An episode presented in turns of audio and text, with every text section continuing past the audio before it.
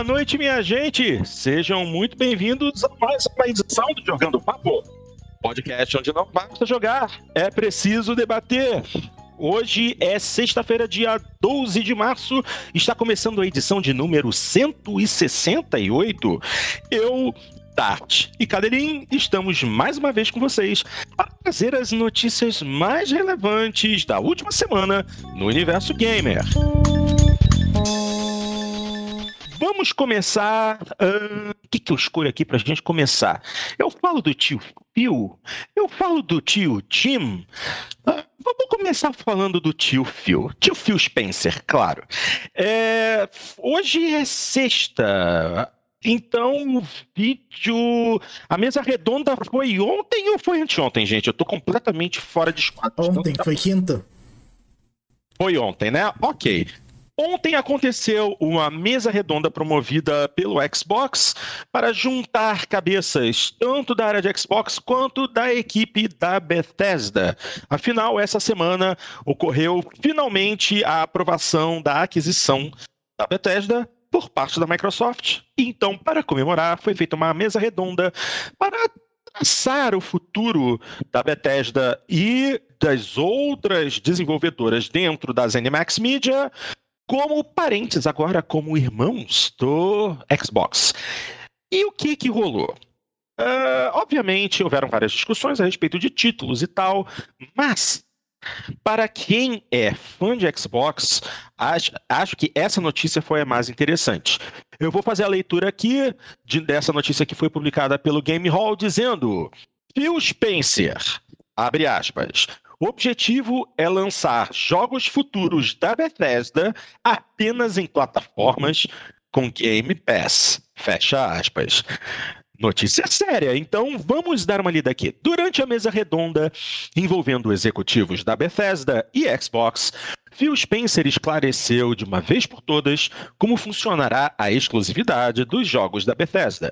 De acordo com ele, jogos que existem atualmente em outras plataformas continuarão recebendo suporte, com relação a títulos ainda não lançados, mas que já possuem contratos com outras empresas, como é o caso de Deathloop e Ghostwire Tokyo, com a Sony, eles obviamente não serão exclusivos. Então, agora abrindo parênteses, abrindo aspas aqui novamente para Phil Spencer. Obviamente eu não posso sentar aqui e dizer que todo jogo da Bethesda é exclusivo, porque eu sei que isso não é verdade. Há obrigações contratuais que iremos respeitar como sempre fazemos em cada uma dessas instâncias. Temos jogos que existem em outras plataformas e continuaremos dando suporte para estes jogos nas plataformas onde estão. Fecha aspas. No caso de jogos futuros, Spencer deixou claro que o objetivo da Microsoft é lançá-los exclusivamente em plataformas que possuam o Xbox Game Pass, que são atualmente Xbox, PC e mobile através do xCloud. Vamos abrir novamente aqui aspas. No futuro podemos existir, podem existir coisas que tenham aspectos contratuais ou legado em diferentes plataformas que iremos fazer. Mas se você é um consumidor Xbox, algo que quero que você, você saiba é que isso é sobre entregar ótimos jogos exclusivos para você que serão lançados em plataformas onde existe o Game Pass. E este é nosso objetivo. Esta é a razão pela qual estamos fazendo isso. Esta é a raiz dessa parceria que estamos construindo e a capacidade criativa que seremos capazes de trazer ao mercado para nossos consumidores do Xbox será a melhor já feita para a Xbox depois que terminarmos aqui. Fecha aspas. E basicamente é isso. Daqui para frente, qualquer título da Bethesda vai ser exclusivo de plataformas com Game Pass. PC, consoles Xbox e mobile através do xCloud. Mas essa e... última frase dele abre uma brecha. tu viu o que Você ele fala? Olha essa última, lê essa última frase dele de novo. Hum, esta, é a raiz, esta é a raiz da parceria que estamos construindo. Não, a anterior. Anterior. Ah, tá. Mas se você é um consumidor. Ah, não. No futuro podem existir coisas que tenham aspectos contratuais ou legado em diferentes. Ou legado. Ou legado. Ok. É, o que, que você observa nessa questão do legado, Dart? Jogos que já, que já têm uma história em outras plataformas. Talvez. Bom, digamos assim, o, o próximo Elder Scrolls. É, sabemos que Elder Scrolls esteve disponível em PlayStation 3, PlayStation 4, mas o próximo Elder Scrolls ainda está num estágio muito inicial de desenvolvimento. Pelo menos foi isso que deu a entender durante a última E3. Você acredita que eles vão querer botar o próximo Elder Scrolls, mesmo que ainda não haja um contrato, que esse próximo Elder Scrolls saia numa plataforma da, na plataforma da Sony? Na verdade, não é que eu acredito, eu, eu não sei. Ele não foi claro ainda sobre isso. Ele não, ele não falou com todas as letras. O próximo Elder Scrolls vai ser exclusivo. Ele deixou uma brecha para dúvida ainda. Eu tenho convicção de que vai, pô. Não, isso aqui é complicado, porque hoje tudo que a gente conhece da Bethesda e de todas as outras, todas as outras desenvolvedoras das Animax são títulos que basicamente já existem em todas as outras plataformas. Seja, ou ele seja, deixou bem ele... claro que jogos novos, franquias novas, vão ser exclusivos. Isso ele Sim. deixou claro. Sim, mas aí fica aquela. Quanto tempo para surgirem novas IPs, novas franquias dentro da Bethesda? Porque aí a gente pensa, é o Scrolls, Doom, tudo aquilo que a gente já conhece que eles são reis de fazer. Isso tudo então vai continuar saindo para outras plataformas. Então tá na hora da, da, da Bethesda pô, começar a criar um monte de coisa nova. É só assim que vai funcionar? É muito estranho isso, muito estranho. É, tá... o, o, o, problema, o problema aqui, Porto, é que o conceito, a, a, gente traduziu a frase dele, legacy, como legado. Aqui, que é uma tradução literal razoável. Não há problema Sim. nenhum nisso. Só que o problema é o que, que legado significa, não, não em português, mas é o que legado significa dentro de, da, da terminologia de informática.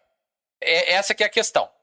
Se você for procurar em inglês o significado da expressão legacy, é, a legacy ela tem o significado que, o de legado, ela tem o significado que nós atribuímos aqui no Brasil, no sentido de, de ser aquilo que você deixa como herança, de ser aquilo que você deixa é, para os teus sucessores, é, tem esse componente.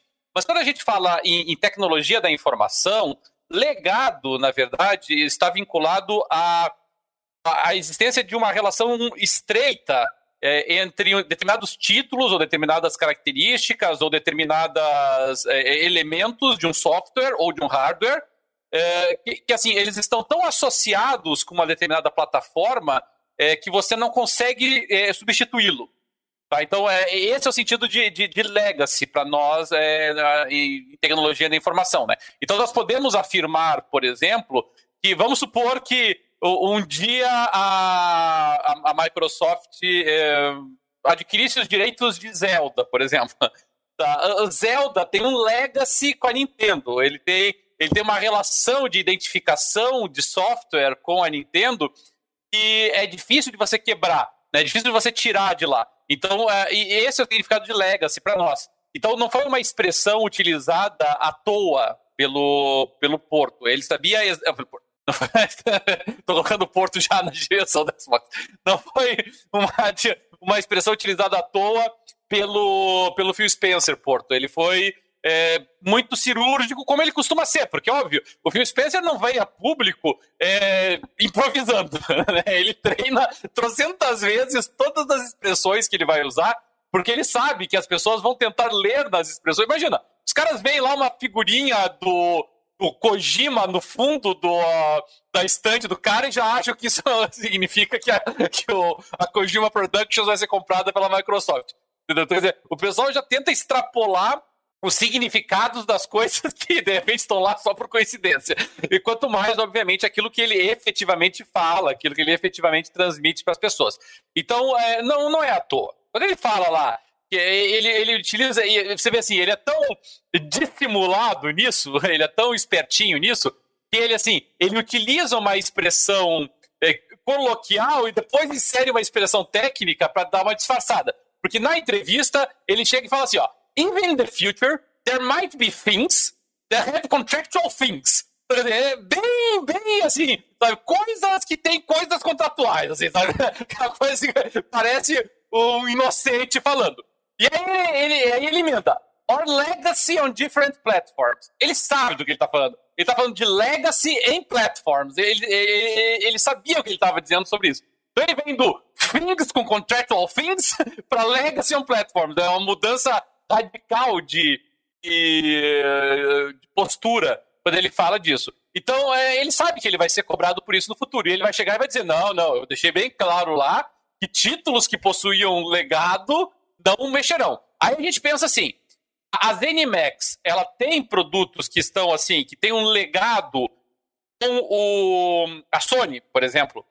Não, a, a ZeniMax não é que nem uh, outras empresas, vamos supor aí que a Microsoft comprasse a Naughty Dog, por exemplo, né? não, não tem essa relação. É, os jogos da ZeniMax, tradicionalmente, são jogos é, multiplataforma.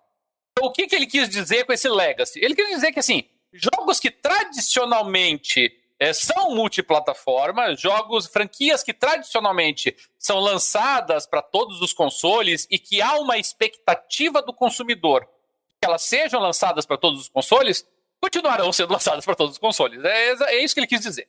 Então, é, de quem que nós estamos falando aqui nessa história toda? nós estamos falando de Elder Scrolls, obviamente. Nós é, estamos falando. Não chega a ser uma legacy tão antiga, mas, a meu ver, nós estamos falando de Fallout é, nós potencialmente estamos falando de, de Doom, sabe? É, nós estamos falando desses, desses títulos fortes. Pode ser que alguns títulos secundários dessa aquisição, secundários relativamente falando, é claro, né? Se nós estamos falando aqui assim de, de repente, Wolfenstein, se nós estamos falando aqui de Dishonored, por exemplo, né? Que são franquias secundárias nessa relação toda, Raid, né? Bom, pode ser que esses títulos virem realmente exclusivos. Mas quando ele fala em legacy, não vamos ignorar isso, entendeu? Você não pode falar em legacy on platforms e dizer que você não tem a expectativa de que o novo Elder Scrolls seja lançado para PlayStation, que você não tem a expectativa que o novo Fallout seja lançado multiplataforma, né? Isso é, obviamente, é uma ingenuidade tremenda. Se não bastasse o fato dele ter dito isso, e só para encerrar aqui, nós temos um, um outro componente muito importante, que é o fato de que esses, é, essas franquias em particular são franquias que exigem um grau de investimento muito pesado de desenvolvimento. RPGs é, grandiosos como esses são caros, geralmente, de fazer. Jogos como Dishonored, como Wolfenstein, são aqueles jogos medianos que a Microsoft, de investimento mediano que a Microsoft gosta. Tipo Outer Worlds, por exemplo, é, é, é a categoria que a Microsoft gosta de trabalhar. Agora, quando você fala em Elder Scrolls, quando você fala realmente em Fallout, esses grandes RPGs da Bethesda, aí não, é muita grana envolvida. E aí você vai restringir a tua, o teu mercado consumidor só à base instalada do PC e do Xbox. A aposta é difícil, é, é rasgar dinheiro. Não vejo a, a Microsoft fazendo isso, sabe? Então, seja olhando pela perspectiva da relação custo-benefício do investimento, Seja pelo fato de que é, é, o Phil Spencer foi muito ambíguo nessa manifestação novamente dele e faz alusão específica, faz uma ressalva expressa à questão do legado em plataformas. Ah, não dá, não, não tem outra forma de você interpretar isso, sabe? Eu não vejo por onde. É, eu, eu, eu ficaria assim muito surpreso se eh, fosse anunciado que um novo Elder Scrolls ou um novo Fallout, e aí arrisco dizer até um novo Doom é, vão ser, até um Quake, por que não? Vão ser lançados exclusivamente para o Xbox, sabe? No melhor cenário possível, eu esperaria uma exclusividade temporária. Ok, exclusividade temporária, entendo. Só que nós temos um companheiro nosso de muito tempo é, meu querido geógrafo está botando uns comentários muito interessantes e relevantes no nosso chat do YouTube e ele trouxe assim, uma linha de pensamento interessante. Ele escreveu assim, que o, o Phil Spencer está dando apenas uma dica, que se a Sony ou a Nintendo quiserem os jogos da Bethesda por lá, é só aceitarem o Game Pass em seus consoles. A Sony não faz isso. Nem por reza braba. Mas a Nintendo é uma boa possibilidade. Afinal de contas, recentemente, Microsoft e Nintendo têm andado muito amiguinhas, sabe? Você me empresta o seu personagem? Empresto. Aí bota, aí bota o Banjo, Banjo e Kazooie como personagens para lutar lá no lá no Super Smash. Quer dizer, tem coisa aí. Tem lance aí, Ori. Só se Ori, Ori no Ori, Ori no Switch, Ori no Switch. Tem coisa aí. Ainda, eu ainda tô vendo que um certo relacionamento pode acontecer aí sim, de talvez surgir a possibilidade de um Game Pass, por exemplo, no Switch. Isso eu acredito que é seria. É uma, eu entendo como uma possibilidade bastante alta.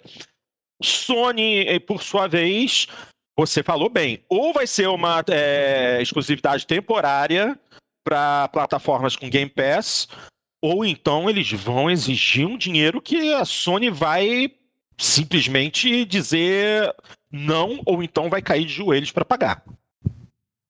Olha, é, Porto, eu acho que assim, o Game Pass migrando pro, pro Switch é possível, seria obviamente um Game Pass um pouco capado, porque há limitações de hardware, né? Nós, nós tivemos alguns jogos aí que fizeram alguns milagres para conseguir rodar no Switch, isso é digno de nota, mas não é o caso da, de vários jogos do Game Pass. Se a gente pegar aqui os jogos que vieram, entraram agora, né, pela uh, Game Pass, como o Doom Eternal, como o, o, o próprio no Dishonored 2 ali, são, são jogos assim que exigem, né? Ou você pode adaptar e, e consegue adaptar até para o Switch em determinada escala, mas você precisa adaptar, né? Então é um investimento, então isso vai depender de uma série de, de fatores aí de avaliação. Mas é possível. Agora, a Microsoft ir para o PlayStation, eu vou te dizer uma coisa. Se isso acontecer, eu estava num grupo de discussão do Xbox, temos esse, essa semana, inclusive, e aí um, um dos usuários comentou lá que ah, a, a Microsoft está querendo vender o Game Pass dela para as outras plataformas. Exatamente isso que a Microsoft quer. A Microsoft quer que a, Sony e a Nintendo adotem o Game Pass. Que se isso acontecer, morre o Xbox. Se a Microsoft conseguir emplacar na, no PlayStation uh, e no, no Switch, não existe nenhuma razão de ser mais para o Xbox. E a Microsoft não vai ter interesse nisso. Não dizendo que a Microsoft vai chegar e vai dizer acabou o Xbox hoje. Mas ele vai morrer lentamente, ele vai desaparecer, ele vai. Assim, vai chegar um belo dia que a Ford, que a, que a Ford, que a Microsoft, até a comparação é boa, que a Microsoft vai fazer que nem a Ford. Ela vai dizer: não quero mais carros de passeio, vou só fazer utilitários. Ela vai dizer: não quero mais fabricar consoles, vou fazer é, Game Pass. Por quê? Porque o Game Pass é ótimo, o Game Pass é o serviço. Game Pass é onde está a grana. É, ali entra dinheiro. Ficar fabricando console, esse negócio é complicado. Ficar fabricando console, você tem que subsidiar. Fabricar console dá prejuízo, na verdade. É. Então, é exatamente o que o Thiago mencionou ali, ó. Microsoft quer que o Xbox morra e, e tome espaço do Stadia. É exatamente isso. Se a Microsoft pudesse se livrar do Xbox, ela se livraria é um transtorno muito grande para ela, o, o, Xbox. É, custa dinheiro, é, tem que ficar preocupado com, com divulgação e com é, distribuição e com assistência técnica. É muito trabalhoso esse negócio. É muito mais fácil você simplesmente botar um serviço de assinatura, que é o que ela gostaria que acontecesse. Então, se ela conseguir emplacar o, o, Game Pass um dia no, no PlayStation, ela pula fora, né? O, o Xbox ele já tem uma ameaça muito grande, que é o fato de que o mercado de PC cresceu muito. Nós temos muitos jogos que, que são no PC até do que nos consoles, jogos inesperados. Porque existem alguns tipos de título que você espera isso, né? É, RPG serem mais jogados no PC, normal. É, jogos de estratégia serem jogados mais no PC, normal. Agora, quando você pega um jogo como Red Dead Redemption 2 e tem mais gente jogando no PC do que nos consoles, tem alguma coisa mudando no cenário, sabe? Então é, é isso é interessante, né, para a gente analisar. É, tudo muito interessante, porque uh, a gente tem que também parar para tentar entender por que, que a Microsoft continua pensando em hardware se eles desenvolveram um. estão desenvolvendo né, um serviço é, de streaming que dá muito mais lucro, enquanto fabricar o console é dá prejuízo. entendeu? Para ele seria muito bom é, utilizar o modelo do Stadia. Mas, assim, ainda não é o ideal, porque a internet ainda não é boa o suficiente para isso. E, inclusive, a própria Microsoft ela vem limitando o xCloud a 720p, mesmo nos Estados Unidos, e agora é que eles estão começando a mover um beta do xCloud a 1080. Enquanto o Stadia veio todo pomposo, ó, oh, vejam só, você vai poder usar nosso serviço em 4K. 4K. Porcaria de serviço. Tanto que a gente já comentou em alguns programas passados como é que o Stadia tá indo bem. Bacana, o Stadia tá ótimo. Ah, tá só ótimo. que não. É. Mas e aí essa situação? É, como, como eu havia comentado, que o, o geógrafo falou, pô, um, um cliente é, é, xCloud no, no Switch, pô, seria ótimo, porque a Nintendo tá de boa produzindo hardware, eles têm o console mais vendido, que é o Switch, e, pô, abriria a chance de um, muita gente poder jogar jogos excelentes que não rodam no Switch, porque o Switch não tem poder para isso. Certamente Nintendo e Microsoft sairiam bem nessa situação. No espaço dos consoles, ok. É, a gente não pode negar que PlayStation é muito mais nome. Não é muito mais hardware, mas é muito mais nome, muito mais tradição. Então, Hum, o que que, que que a Sony pode fazer? Não sei. O que que o Jim Ryan pode fazer? Não sei. Sentar com Phil Spencer em algum momento, começar a esboçar alguns acordos interessantes? Porque a Microsoft ela tem saído do mercado de fabricação de, de, de hardware. Ela tem o Surface, que é um, um importante para ela, mas assim, ela, ela sumiu do mercado de, de celulares, deixou a Nokia que ela tinha adquirido meio que havia navios. Ela, mesmo no mercado de periféricos para PC, já houve época que a Microsoft é, produzia muitos mouses, produzia muitos teclados de alta qualidade, inclusive, e ela começou a sair do mercado. Ainda tem uns mousezinhos lá, bem sem vergonha lá, que ela, que ela tá fabricando, mas, mas ela, ela saiu desse mercado, né? E, e, claro, ela ainda faz o gamepad do mas, assim, menos pelo fato do Gamepad ser para PC e mais pelo fato do Gamepad ser o, o Gamepad da Xbox, que ela, obviamente, torna adequado ao PC. Antigamente, a, a Microsoft tinha gamepads específicos para PC muito bons, mas é que o Gamepad do, do Xbox é, é um Gamepad excelente, não tem por que ela não aproveitar. Mas digo que a maneira não é um mercado específico para PC que ela tem. E ela deixaria de fabricar esses gamepads numa boa também.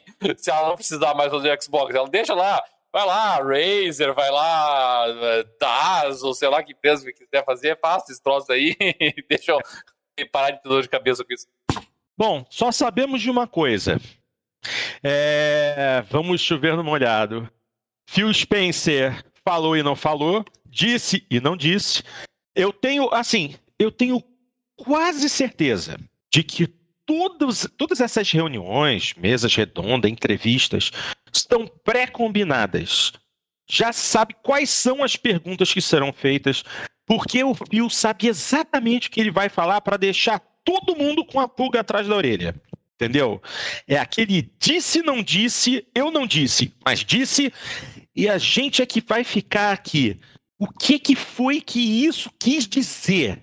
E vamos ter que ficar sentados, quietinhos, esperando para ver, afinal, o que que vai sair dessa história. Não, e engraçado que quando ele foi responder essa pergunta, ele falou: Ah, eu vou, vou, vou falar bem claro agora. Isso, isso não vou... não, vamos, não vamos deixar margem para dúvidas. É. é por isso que eu vou usar expressões como legado coisas contratuais. coisa da coisa. Uma coisa da coisa. Ai, meu Deus. ok. Ok. Vamos então parar de falar a respeito de tio Phil e vamos falar a respeito do tio Jim. E quando eu falo do tio Jim, eu estou falando justamente do Jim Bryan, que é o, o manda-chuva da Sony. E também tivemos essa notícia essa semana falando o seguinte: Days Gone será lançado para PC no segundo semestre, de acordo com Jim Ryan. A reportagem publicada no Voxel que diz assim: o presidente da Sony Interactive Entertainment, Jim Ryan, revelou que Days Gone chegará ao PC no segundo trimestre desse ano. Informação confirmada em entrevista ao site GQ. No bate-papo, o executivo comentou sobre as novidades do setor de games da Sony e comentou que uma lista inteira de jogos de PlayStation serão lançados para computadores nos próximos anos. Perguntado sobre o porquê a companhia tem mudado sua visão em relação aos exclusivos, Ryan respondeu que, entre aspas, algumas coisas mudaram. Vamos continuar falando as palavras de Jim Ryan. Abre aspas. Particularmente na última metade do ciclo do PlayStation 4, nossos estúdios fizeram alguns jogos maravilhosos. Existe uma oportunidade de expor esses grandes jogos a um público mais amplo e reconhecer a economia do desenvolvimento de jogos, que nem sempre é simples. O custo de fazer jogos aumenta a cada ciclo. Pausa. O próximo tema tem a ver. Continuando conforme o calibre da propriedade intelectual melhora. Além disso, nossa facilidade de disponibilizar para não proprietários de console aumentou, portanto, é uma decisão bastante simples de tomar. O presidente da Sony afirmou que os jogos lançados para PC têm sido um sucesso de vendas e que os jogadores estão gostando. Além disso, pontuou que não houve nenhuma reação negativa de jogadores de PlayStation em relação a essa quebra de exclusividade. Não, imagina. Imagina se tivesse. Esses dois pontos combinados justificam os próximos passos nessa direção. Ai, ai. Apesar de dizer que o sentimento é positivo, ou seja, que isso não deve acontecer, Ryan não negou a possibilidade de adiar títulos do PlayStation 5, como Ratchet Clank Rift Apart, Returnal e Horizon Forbidden West. Ele defendeu que a prioridade da Sony é lançar games que estejam prontos e não apressar as coisas para que eles cheguem ao mercado com problemas de qualidade. Nesse ponto, o executivo provavelmente se referiu de maneira indireta a histórias como a de Cyberpunk 2077. Bom, minha gente, olha só, vamos lá. Hum... Ah, também teve isso. Ele falou que Gran Turismo vai ser adiado para ano que vem, porque a produção foi afetada pela pandemia, pandemia de Covid. Sério, que, que surpresa.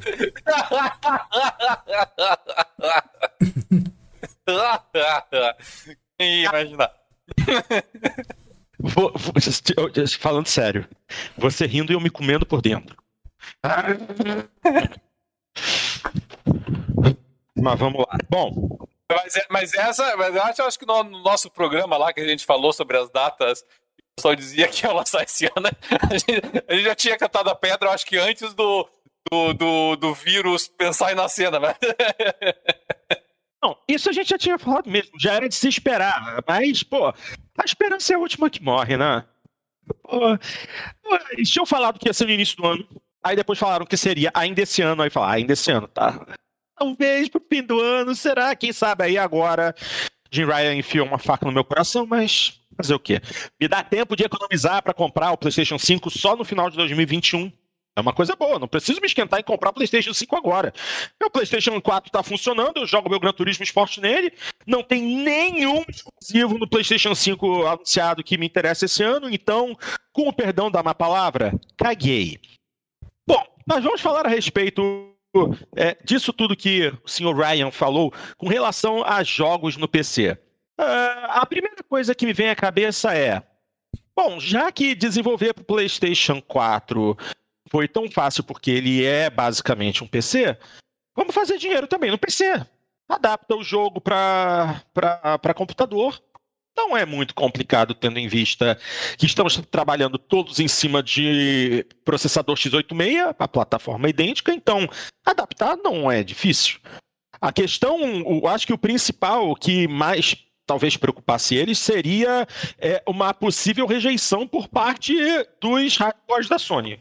O que, assim, não aconteceu é, tão grande quanto se imaginava. Obviamente, sempre tem os chorões, né? Que reclamam, ah, acabou a exclusividade, agora tem no PC. Pelo amor de Deus. Quando, quando anunciaram o Horizon Zero Dawn, uh, teve gente que quebrou seu PlayStation 4. sempre tem. Pela traição da Sony. É, é trai, traição. É, esse, é o, esse é o lance. Por que, que o povo considera traição? Porque o povo acha que Xbox tem a ver com Microsoft, que tem a ver com PC. Então, se o jogo sai para Xbox e para o PC, tá tudo bem. Não é traição, porque a Microsoft já passeia pelos dois lados. A Sony não. A Sony é só console. A Sony não pode ir para outros lados. Aí deu no que deu. Quer dizer, mas assim, tem que ser muito idiota para fazer isso, né? Meu jogo tá saindo pra PC, eu não gosto mais de, de não gosto mais de Playstation, e quebrar um console. Ser otário assim na casa da mãe Joana, né? Mas de qualquer forma, é uma maneira da Sony fazer dinheiro, mais dinheiro, até porque todos esses jogos, pelo menos, são exclusivos é, do, do, do, que eles chamam agora né, de PlayStation Studio. E assim, dinheiro fácil é, e basicamente é só, é só a maneira fácil de ganhar dinheiro fora do ambiente do, dos consoles. Uma maneira de ganhar dinheiro com jogos fora da, fora da família PlayStation. Que, aliás, é uma das poucas coisas que dão dinheiro para a Sony hoje. Então, eles. Mas isso. Fala. Não, pode deixar. Não, não. Eu só ia comentar isso. É... Hoje, basicamente, o que dá dinheiro para a Sony é, é, PlayStation, são jogos. Se eles conseguirem a, alcançar um. jogar uma rede maior e alcançar um número maior de jogadores partindo para uma outra plataforma, é a, é a maneira que eles têm de reforçar ainda mais justamente o ganha-pão, o maior ganha-pão hoje da Sony. Mas é, eu não sei. Pergunta. Aliás, eu estou completamente por fora dessa situação. Então vamos lá. Pergunta. Horizon, ele está disponível no PC em qual plataforma? Só Steam? Tá na Epic? Como é que é o esquema? Alguém sabe? Acho que tá nas duas, se eu não me engano. Agora, ah, é? Agora, agora você pegou, né? No Steam eu sei que está. Deixa eu confirmar na Epic. Então, se eu não me engano, tá Epic, na Epic também. Eu, eu uso tanto aqui da Epic, você nem imagina. Vamos ver aqui, Horizon. Ah, na Epic ah. também. Ah, tem na Epic. Ou seja, é, ou seja, é, diversificaram. Eles não escolheram um caminho só. Abriram mais. Também opção. tem o Quantum Break. Quantum Break não, o Detroit Become Human. Pode sim. Os... Aliás, todos os jogos da Quantic Dream, não foi nem só o Detroit Sim, todos os da Quantic Dream. É que assim, isso, isso, isso reforça, né, Porto, aquilo que nós destacamos já no item anterior daquela entrevista do Phil Spencer. O, o, custo de boa parte desses jogos é bastante elevado para você restringir a uma, a uma plataforma só. E, e, isso também demonstra, o que também nós já vimos destacando, que é essa constatação da ascensão dos jogos uh, do, do, do PC enquanto plataforma Hum? Inclusive em jogos que tradicionalmente são associados com consoles. E, e, e, assim, a, a, Sony ela testou a temperatura da água com jogos como Horizon Zero Dawn, como Death Stranding, como, e depois como jogos da Quantic Dream, e, e gostou. e viu que a, que a temperatura estava boa. Ela sentiu assim que havia um, uma receptividade muito boa dos jogadores de PC para esses títulos, porque muitos jogadores de PC jogam no PC, não jogam nos consoles, isso é para começo de conversa. É, ou, ou jogo no PC em consoles, mas o console de escolha é o Switch ou é o, o Xbox, ele acaba aproveitando. E, o, e, e, realmente a reação do, do público consumidor mais hardcore da Sony foi muito uh, suave, relativamente falando, sabe? Apesar dos retardados aí que ficam quebrando coisa, mas, de forma geral, o pessoal aceitou, e, aceitou por várias razões. Né? Primeiro, a, mais importante delas, porque nenhum desses títulos que foi lançado é, era um lançamento recente. Quer dizer, a, a, os jogadores hardcore de, do PlayStation já terminaram o Horizon Zero Dawn, o Death Stranding, o, o Detroit Become Human umas três vezes, pelo menos, até ele ter saído pro, pro PC. São jogos que, para a maioria desse pessoal, inclusive, estava meio escanteado já lá na sua bibliotecazinha de jogos. Então, é, o pessoal não sentiu muito isso. Então, é uma estratégia razoável você lançar para PC também após um certo tempo. É claro que é, isso acaba diluindo à medida em que você gera a expectativa desses lançamentos. Né? Então as pessoas podem pensar, ah, eu não vou comprar o PlayStation 5 porque o, os jogos do PlayStation 5 eventualmente irão para PC. Um ano depois, um ano e meio depois. É, é, é possível? É, é possível. Mas é, eu acho realmente que a Sony está percebendo que o impacto que isso tem nas vendas do console não é tão significativo a ponto dela abrir mão do, do lucro que ela obtém com a disponibilização desses jogos, no mínimo para PC. Então, é, eu, a Sony já vinha alertando desde o primeiro semestre do ano passado que haveria essa tendência de migração. Essa tendência está sendo confirmada e, e assim, a, a, se valer dos, das principais fontes de fofocas, né, como Game Rant, por exemplo, né, é, não, não são só esses jogos, né, o Game Rant projeta outros jogos como o próprio God of War vindo para PC. Aí já é uma, uma decisão mais cataclísmica assim para os fãs e, é, e uma demonstração inequívoca. Imagina né? um God of War, The Last of Us, Uncharted para PC. Né? Exatamente. É, mas, mas há uma expectativa. A Game Rant às vezes ela erra, às vezes ela acerta, ela é meio chutadora com relação a essas fofocas dela, mas ainda assim ela Eu fico é imaginando fofoca... esse que quebrou o console, né? O que, que ele ia fazer se esses três vão. Pois é, e, e, e, são jogos assim muito muito fortes, né? Muito também a, a legacy deles é muito forte com a, a Sony, não é? Os jogos uh, da até o Bloodborne mesmo, né? É, é um jogo assim muito muito vinculado com a Sony e a God of War, então, pelo amor de Deus. Realmente, eu, eu tô curioso para ver, sabe? Mas eu acho que a Sony tá sentindo que a temperatura da água tá boa e ela tá ficando mais é, ousada. Não, não que Days Gone tenha sido uma, um porte ousado, mas é, ela tá se estimulando, sabe? Ela tá pensando assim, olha, os novos títulos podem ir, de repente a gente pode começar a arriscar aí um Ratchet Clank, a gente pode começar a pensar aí em jogos mais tradicionais vinculados ao console. É isso aí. É, é uma maneira realmente da Sony fazer. É, criar um pouco mais em cima de, de nomes já consagrados, né? De títulos consagrados dentro da empresa e fazer valer um pouco mais. Porque tá muito caro produzir jogos, né? Caro pra caramba. Eu tô até com o meu Kratos olhando ali atrás, meio, meio sério ali assim, até com a arminha uma parte da arminha do Kratos na minha mão. É. Eu bater aqui na, na da Sony fazer. é, vai, vai bater na mãe Sony. Não, não, o Kratos não faz isso, não. Algum outro personagem faz, o Kratos não faz, não. Agora, olha só. Toda essa questão de, de é, custo de produção e diversificar para poder lucrar mais. Aí você lança o seu jogo no PC também para fazer valer mais o, o, gasto em desenvolvimento de, do seu título. Ah, isso nos conduz para nossa para o nosso último destaque de hoje, que é polêmico, polêmico para cacete. Ai, meu Deus do céu, eu não acredito que eu vou ler isso. Reportagem publicada pelo Manual dos Games.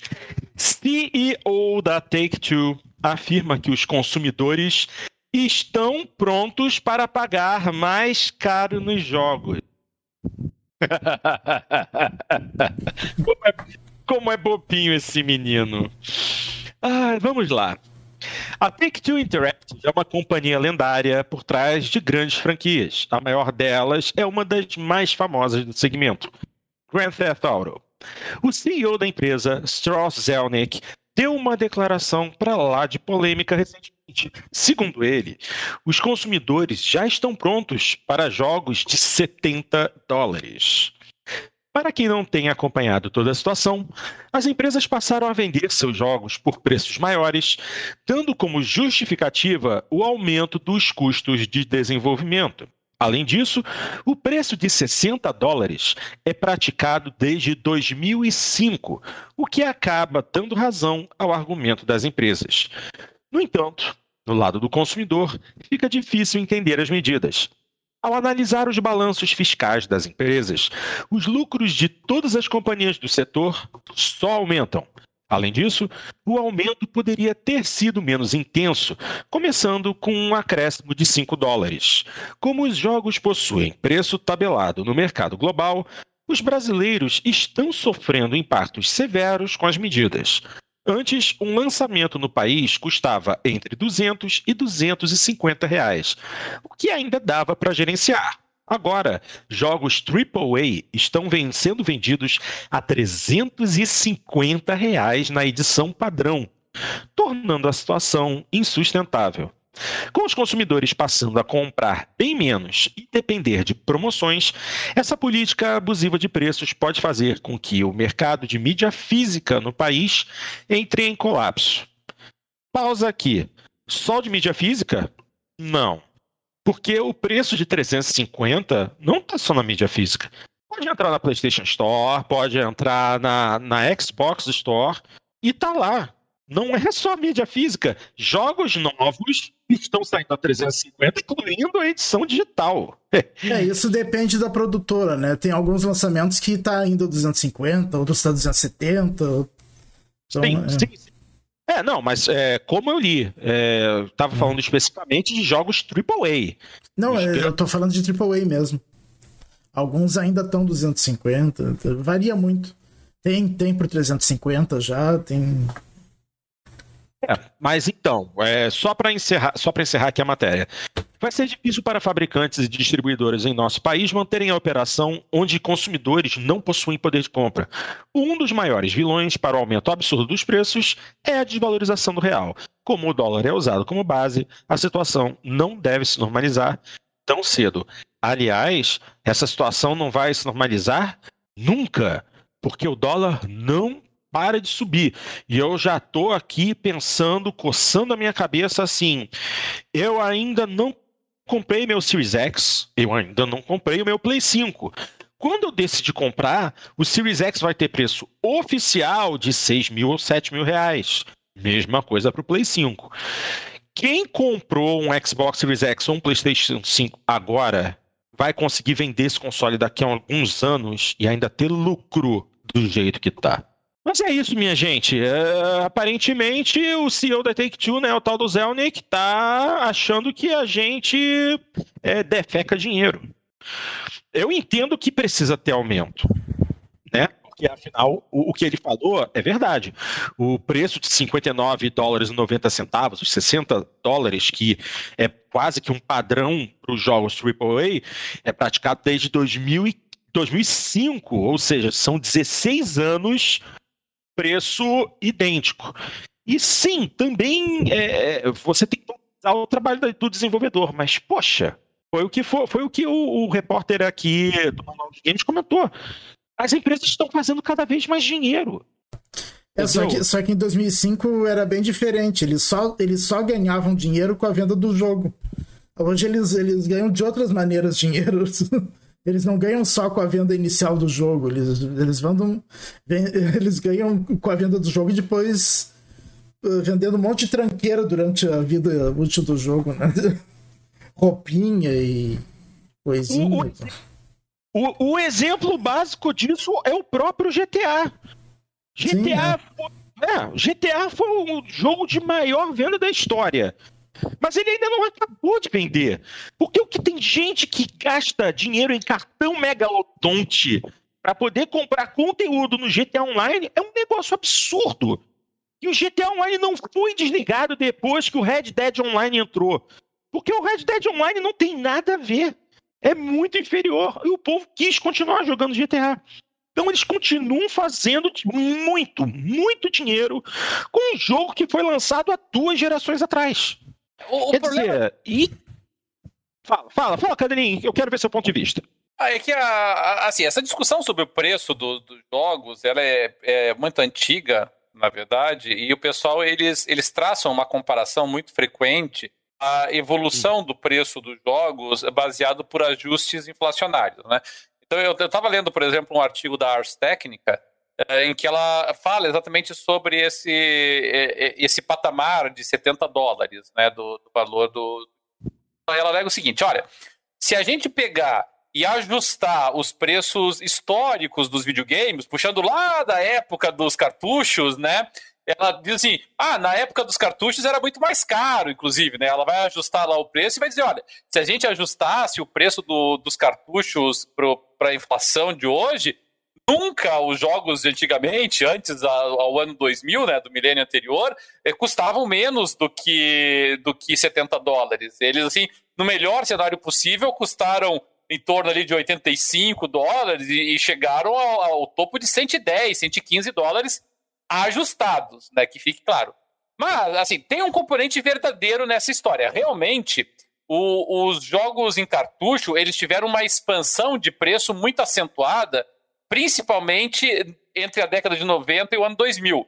É, só para vocês terem uma ideia, aí num período aí de 10 anos, o, o valor dos jogos em cartucho, ele saltou assim de uma média de 40 dólares para e chegou até quase 65 dólares, o cartucho, tá?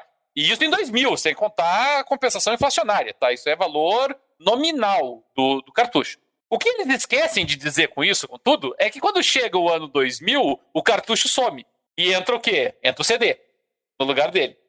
É muito mais barato. Que é muito mais barato. Essa foi a razão. Não foi por uma questão tecnológica. Tanto é tecnológica que o Switch usa cartucho. Não é uma questão tecnológica.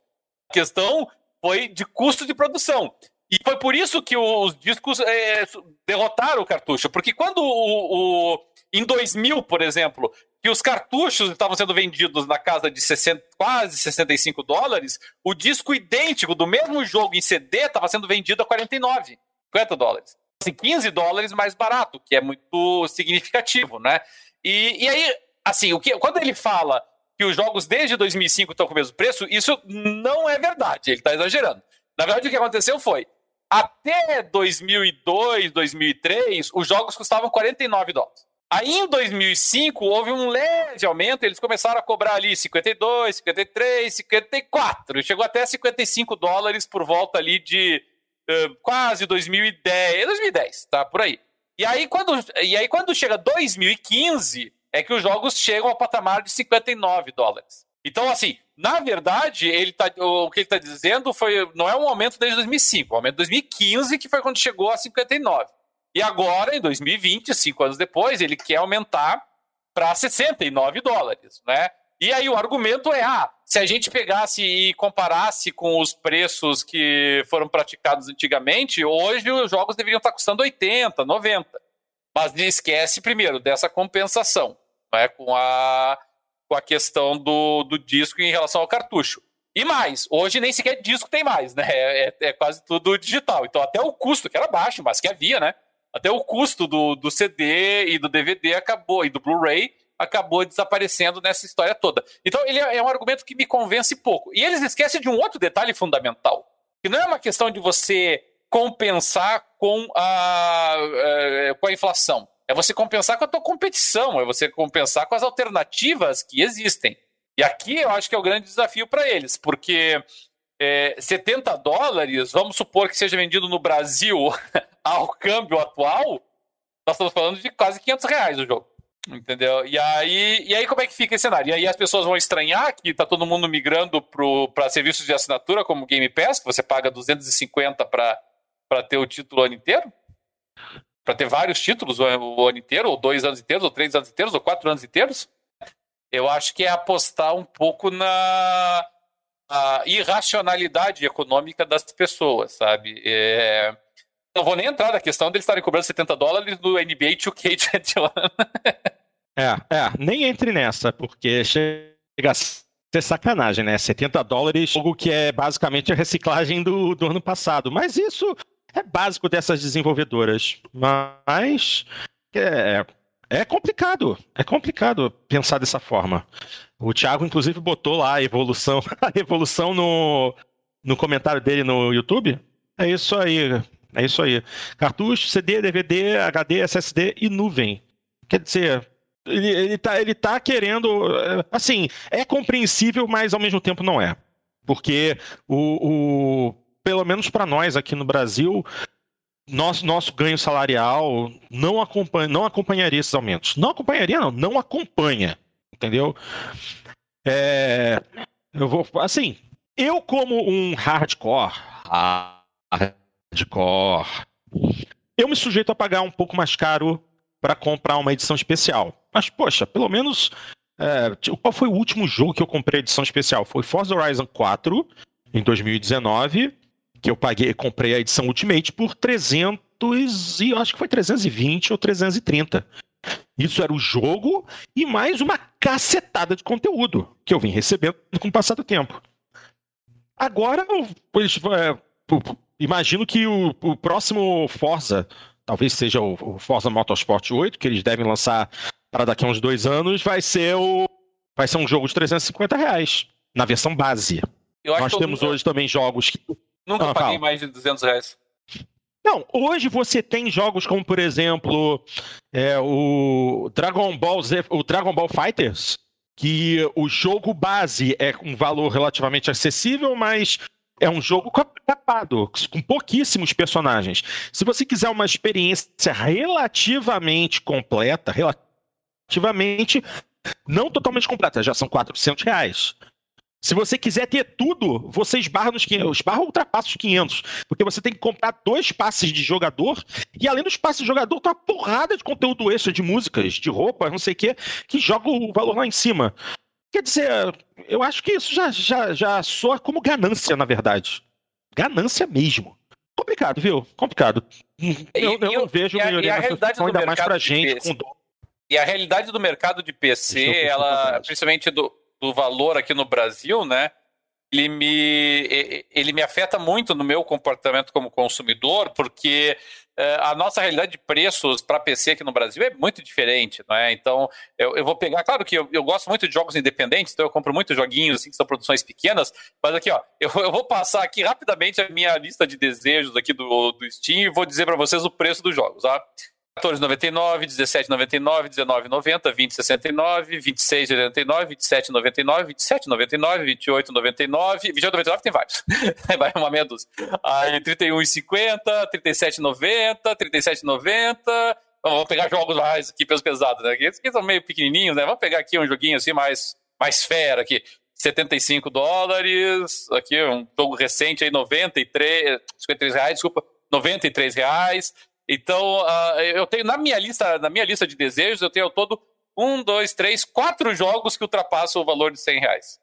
Só para PC. E a minha lista de desejos, para vocês terem uma dimensão, tem 128 jogos. Então, é, é uma outra realidade que nós estamos falando em termos de, de preço, de precificação. Né? Então, por mais que aqui no, no Brasil o pessoal alegue com razão que você montar um PC sai mais caro do que um console, não há dúvida, eu não vou nem nem questionar isso, tá? Eu vou simplesmente aceitar como um dado. Agora, a realidade é, se você é um jogador que compra muitos jogos, se você é uma pessoa que adquire muitos jogos, né? Vamos pensar aí, você está comprando 10 jogos uh, anuais a 300 reais, 350 reais, está gastando 3.500. E aí a versão para PC está entre 100 e 150, então só aí você já poupou 1.500 reais anuais, em termos de diferença relativa, né? E eu compro bem mais do que 10 jogos anuais. Então, aí você já começa a sentir a, a diferença disso. E começa a sentir o porquê que, para a realidade financeira brasileira, o Game Pass tem tanto sentido. É porque se você é um jogador hardcore que quer ter vários jogos ou quer experimentar vários jogos, é, não, não, não, não, não, tem, não tem racionalidade econômica contrária ao Game Pass, sabe? Você gastar lá 250, 300 reais ao ano para quando um único título está custando esse preço, é, um, é, é abismal o troço. É verdade, é verdade. Ainda mais, e ainda mais para quem é jogador de PC. O Game Pass também é uma opção absolutamente excelente para quem joga em PC. Até porque mesmo os jogos que é, não estão disponíveis na Xbox é, são jogos específicos de PC, também acabam se tornando uma opção de uma muito boa, uma pechincha mesmo, pelo valor que é cobrado. Até me chamou a, aten a atenção, Porto, o fato de que o, o, o Forza Horizon é, 4 é um dos jogos mais vendidos no Steam, que ele está disponível no, no Game Pass e você paga o mesmo valor. Para você uhum. pagar um ano de Game Pass, você paga a mesma coisa que comprar o Forza Horizon 4 no Steam. E ainda assim é um dos jogos que mais vende no Steam. Quer dizer, até a mentalidade do jogador de PC para aceitar o Game Pass ainda está tá precisando dar uma, uma engrenada, sabe? Porque não é possível que a pessoa não perceba. É, por que, que eu vou pagar um único jogo se eu posso assinar então o Game Pass e ter um ano? Ah, mas eu só vou jogar Forza Horizon. vale a pena. vale a pena você pegar no Game Pass mesmo assim. É, eu realmente eu não entendo. É, não, não há, não há muito o que entender. É, é se você, é, para quem é jogador, é, basicamente, para quem é jogador de console, cabeça, console é um hobby muito caro, porque dificilmente você vai obter promoções e os jogos geralmente estarão disponíveis a preços muito acima do que você encontra no PC. Para quem é do PC, o investimento inicial em ter um computador é muito mais alto do que o investimento console. Em compensação, você tem a possibilidade de pagar muito mais barato comprando jogos no console e uh, eu estou ouvindo um barulho aqui, parece ter um bicho embaixo da minha mesa, não sei. Bom, voltando. As coisas meio aleatórias no meio da gravação. Não, vocês, vocês repararam na minha cara quando eu tava falando agora, né? Eu Sim. tava formulando a minha, a minha, o meu pensamento. Tô ouvindo um barulho como se tivesse Ixi, alguma coisa aqui. Porra, será que tem uma barata ou alguma coisa? uma barata. É, porque de vez em quando aqui tem. Não tem salvação. Vez ou outra tem barata passeando por aqui. Mas deixa eu, deixa eu terminar a minha linha de pensamento para não esquecer. Quem vai pro, quem, quem decide ir para o PC sabe que vai ter um investimento alto de cara, mas vai ser compensado pela possibilidade de você pagar bem mais barato nos jogos. Mas e ainda tem a questão do Game Pass que gera mais economia ainda. Então, o que você deixa de investir no console é, e gasta mais no PC acaba meio que contrabalanceando aí pesos e contrapesos. Então, assim, para quem quer consumir muito jogo, é realmente ter no, ter, é, jogar no PC ainda é muito mais vantajoso. E não, ao contrário do Zelnick, eu não estou pronto para pagar mais caro nos jogos. E minha plataforma é console, ou seja, eu sou daqueles que vai só comprar uns dois, três jogos ao ano, ou então tomar vergonha na cara e assinar o Game Pass. Também é uma opção. Só que eu ainda sou muito cabeça é. dura, sou muito burro. É, é, é que assim, quanto, quanto é que tá o Game Pass por mês agora? Nisso, né? Uhum. O pessoal aposta no fato de que eu, quem curte. O pessoal aposta no fato de quem curte um determinado jogo, que é fã de uma determinada franquia, ou que é. Ou, ou que gosta né, de algum, algum produto específico, como você gosta dos jogos de corrida, realmente ela vai estar tá disposta a, a pagar isso pelo, pelo jogo. Só que a verdade é que talvez as pessoas não estejam, né? Essa é a realidade. As pessoas talvez chega um determinado momento que ela começa a procurar outras alternativas. Se o troço está muito caro, ela vai procurar outros jogos, né? Vai fugir dos jogos que ela está. Que, em certa medida é o que eu faço, né? Quando o, o, os jogos que eu estou querendo estão muito caros, o que, que eu faço? Eu desvio meu foco para outros jogos. Eu, eu, sou paciente, eu não tenho pressa de adquirir o jogo. Tá? Eu pego lá uns joguinhos independentes, dou uma força ali para um produtor pequeno, vou curtir outros joguinhos e fico aguardando, né? Para ver o que, que vai acontecer com, com o principal. É, o, o, Game Pass é, para PC aqui no Brasil tá R$ reais ao mês, 30 reais ao mês, né? Com um descontinho inicial lá, mas, mas tá 30 reais ao mês. O, pro Xbox mesmo, na verdade não lembro. O, lembra tá? o Ultimate é R$ 44,99. O que, eu pago o Ultimate, né? É, que o Ultimate que inclui para PC e para Xbox e a Live Gold, né? É, e o, não, não, e o pra Xbox que não inclui a Live Gold, que é só Game Pass para Xbox, deve, deve ser 30 e poucos. É um preço intermediário. É, é, é, obviamente não é uma coisa dada, mas você está falando, novamente, você está falando aí de 400 reais ao ano, 400 e pouquinho ao ano, fora aí o fato de que volta e meia você vai ganhar alguns diazinhos a mais e tudo mais. É, antes, por exemplo, eu estava pagando o Game Pass Ultimate e, e pagava o, o EA Access também. O EA Access foi absorvido pelo Game Pass, então eu, eu deixei de pagar, eu, estou gastando menos hoje do que eu gastava antes, né? Porque eu tinha dois serviços de assinatura e agora estou só com um deles, que é o Game Pass, não estou mais com o EA Access. Então, é claro, você, você põe na ponta do lápis, você olha, ah, eu vou comprar, que seja, o, o Game Pass Ultimate para ter no PC e no Xbox. É, seria o meu caso, por exemplo. Aí você vai gastar 500 reais, 500 e poucos reais ao ano. Novamente, é um jogo e meio isso. sabe? Então, assim, só não tem sentido se você realmente é fã de um jogo muito em particular, assim, sabe? Ah, eu gosto do God of War. Então tá bom, mas você só joga o quê? Um jogo por, ah, por a cada 3, 4 anos? Não sei o que você tá fazendo, sabe? É, é muito, tem que ser muito é, fanático por determinados nichos ou determinados títulos em especial para você ignorar o fato de que a, a vantagem que esses serviços de assinatura dão é extraordinária do ponto de vista é, você viu que eu estava apontando para mim mesmo, né? Porque essa é a minha situação. E o meu, aparentemente, meu, a transmissão aqui congelou. Bom, aparentemente voltou agora. Acho que tinha congelado a transmissão, mas como isso que você, isso que você acabou de falar, Cadelinho, sou basicamente eu. Eu só ligo o meu PlayStation. Mas não, não, ah, não, não tanto, é, né, Ford? Eu ligo. Tanto? Não é tanto? Então vamos lá. Para que que eu ligo o meu PlayStation 4? Gran Turismo, é, Fórmula 1 2020, Dirt 5. Pra que, que eu ligo o meu Xbox? Forza Horizon 4, Forza Horizon 3, Forza Motorsport e Project Cars 3. E é só isso. Tá tudo bem, mas, mas, aí, tem, mas daí tem sentido, Porto. Porque assim, se você, se você ao, ao longo de toda a geração, você compra meia dúzia de títulos de jogos, tudo bem, você está gastando aí em, em seis anos, está comprando um jogo por ano, Ok, então você pode gastar 300 reais num jogo e ainda vai valer mais a pena do que você assinar um, um serviço de assinatura.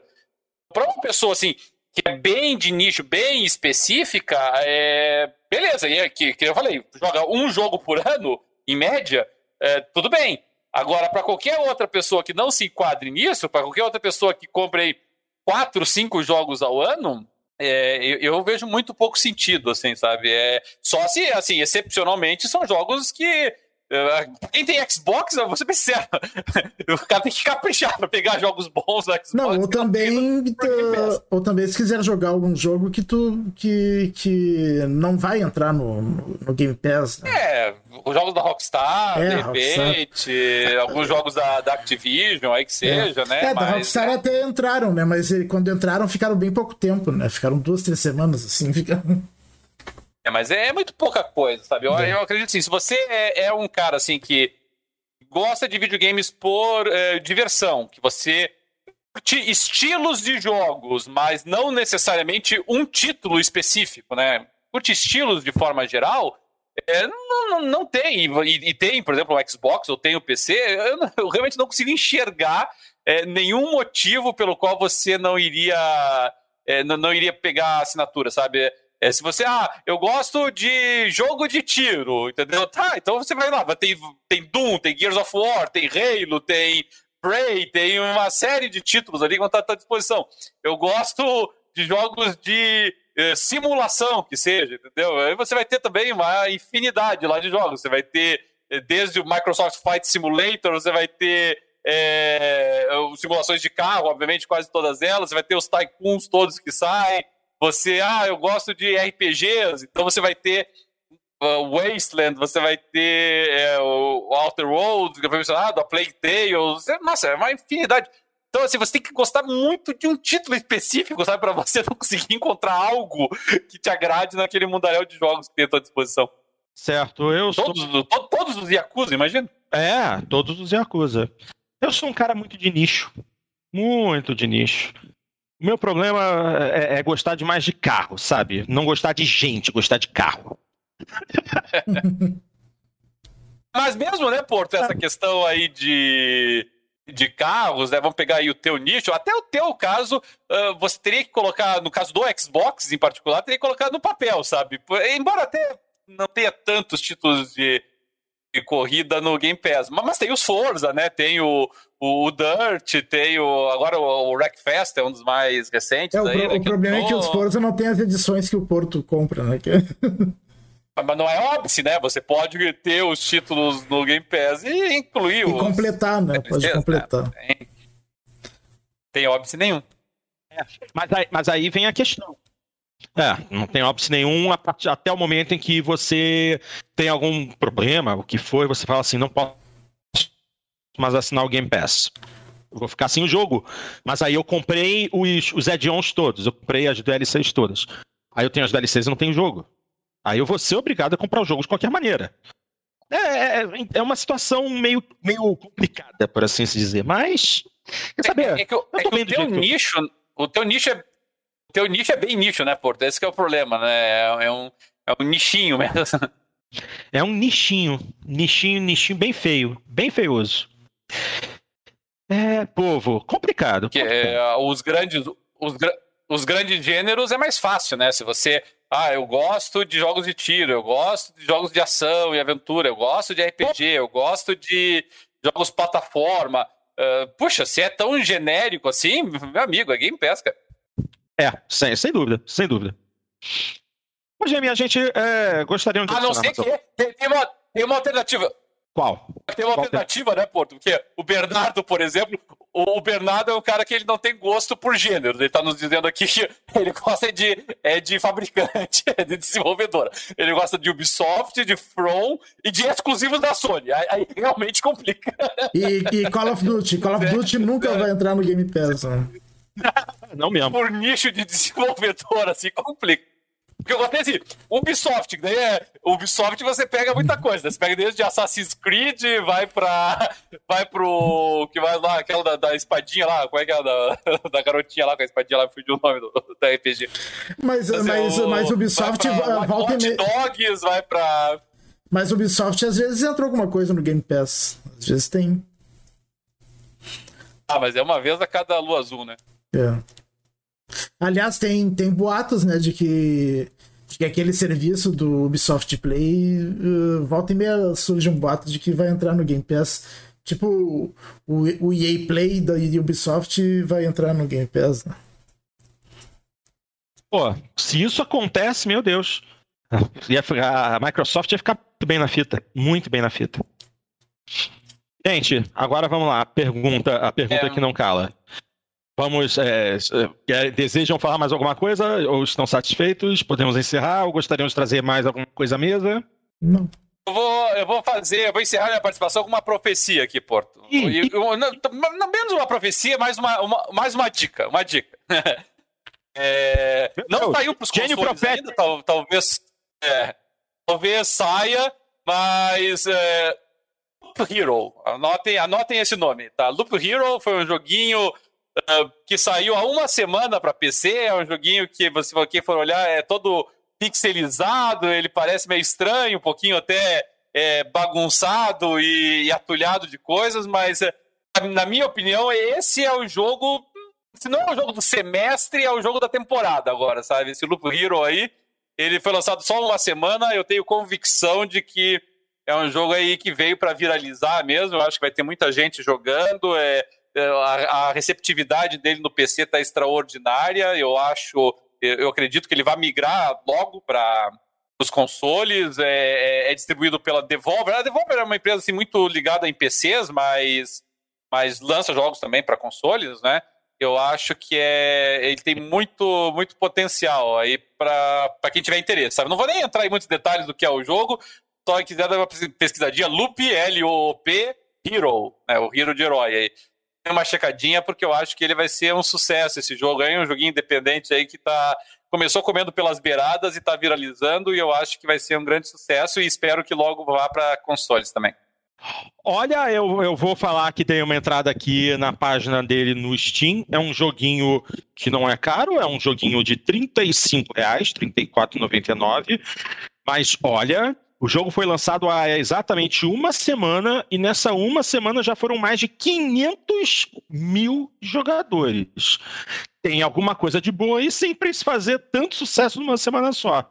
É, a Devolver, ah, eu acho que deu um tiro aí numa direção certa. Aí bacana aí. Vamos ver o que, que vem pela mil... frente. 9 mil reviews uh, uh, positivas, no quase 9 mil reviews positivas no Steam é, para agradar jogador de PC. Vou te dizer, os caras são chatos. Nós somos chatos, mas, mas aí conseguiram. É, posi positiva não, né, meu querido? Extremamente positivas. A média de avaliação dele é 93%. Realmente é, é um título que deve, deve pegar muita gente de surpresa aí. Bem bacana. Bom, tá aí. Palavras do nosso gênio profético. Loop Hero é um título que pode chegar aí arrebentando, e talvez até muito em breve em consoles. Vamos torcer para eles ter razão. Mas geralmente Cadelin não é. o pacote? Cadê a resposta? Um tá voz... Posso fechar o pacote? Pode, pode. Falei um pouquinho a voz por isso. Pode fechar, sim. É, é, eu não vi o, o Dart falar. Ah, bom, então, minha gente, chegamos ao fim de mais uma edição do Papo. Como sempre, começamos a grade que esteve conosco até agora e, obviamente, trouxe aí algumas é, informações bastante interessantes para a gente discutir. Muito obrigado pelas dicas e pela audiência. Reginaldo, Alexandre, Bernardo, André Luiz, Leomar e o nosso querido Thiago, Thiago mais conhecido como Geógrafo. Povo das antigas do portal Xbox, hoje PXB aqui conosco.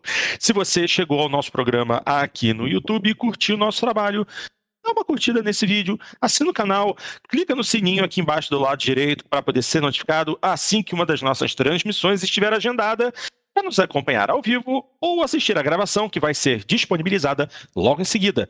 O Dart sempre agenda nossas transmissões com antecedência, então você será notificado bem antes da gente entrar no ar.